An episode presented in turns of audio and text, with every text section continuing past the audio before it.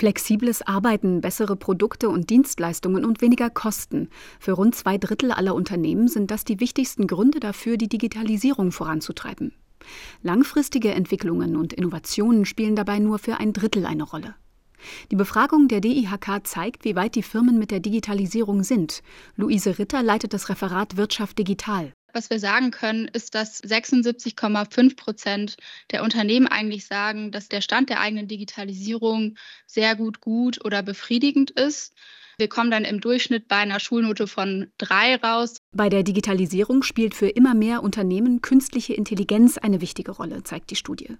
Der Anteil der Firmen, die KI einsetzen, hat sich im Vergleich zum Vorjahr verdoppelt und liegt jetzt bei 27 Prozent.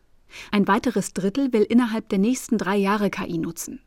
Die Unternehmen setzen sie vor allem in der Kundenkommunikation ein, also zum Beispiel mit Chatbots. Aber nicht nur dort, erklärt Ilja Notnagel aus der DIHK Hauptgeschäftsführung. Wir erleben es immer häufiger auch bei Designfragen, also bei der Frage, welches Hintergrundbild nehme ich, wie gestalte ich Einladungsflyer, solche Themen hören wir auch sehr deutlich, zum Beispiel beim Thema Rechnungswesen, also Forderungsmanagement, dass da eine KI auch drüber läuft, die zu sagen guckt, okay, wann muss jetzt hier was geschehen. Oft wird künstliche Intelligenz noch oberflächlich genutzt. Sie wird bisher kaum fest in Arbeitsprozesse integriert.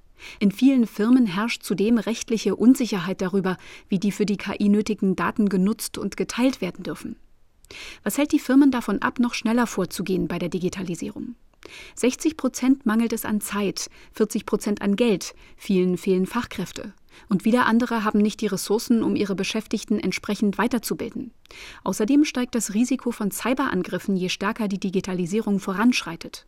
In den vergangenen zwölf Monaten wurden 55 Prozent der großen Unternehmen mit mehr als 1000 Beschäftigten Opfer solcher Angriffe und 18 Prozent der kleineren. Luise Ritter nennt Beispiele. Von Spionage zum Beispiel, was zum Beispiel das digitale Aussperren von Kommunikation betrifft, aber auch eben äh, Sabotage, die Störung von Prozessen bis hin zu DDoS. Damit ist gemeint die gezielte Überlastung von Webservern. Auch Datendiebstahl und Erpressung spielen immer wieder eine Rolle.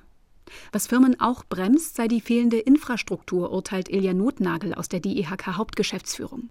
Es fehle zum Teil noch immer an schnellen Internetanschlüssen. Unternehmen berichten, dass sie also Daten nicht in die Cloud hochladen können, weil die Verbindung so schlecht ist, dass Mitarbeiter Daten auf Wechselspeichermedien mit nach Hause nehmen und von zu Hause senden müssen, weil die Bandbreite nicht groß genug ist. Von der Politik wünschen sich die Unternehmen bessere Rahmenbedingungen wie ein gut ausgebautes Glasfasernetz und weniger Bürokratie bei Datenschutz und Fachkräftegewinnung.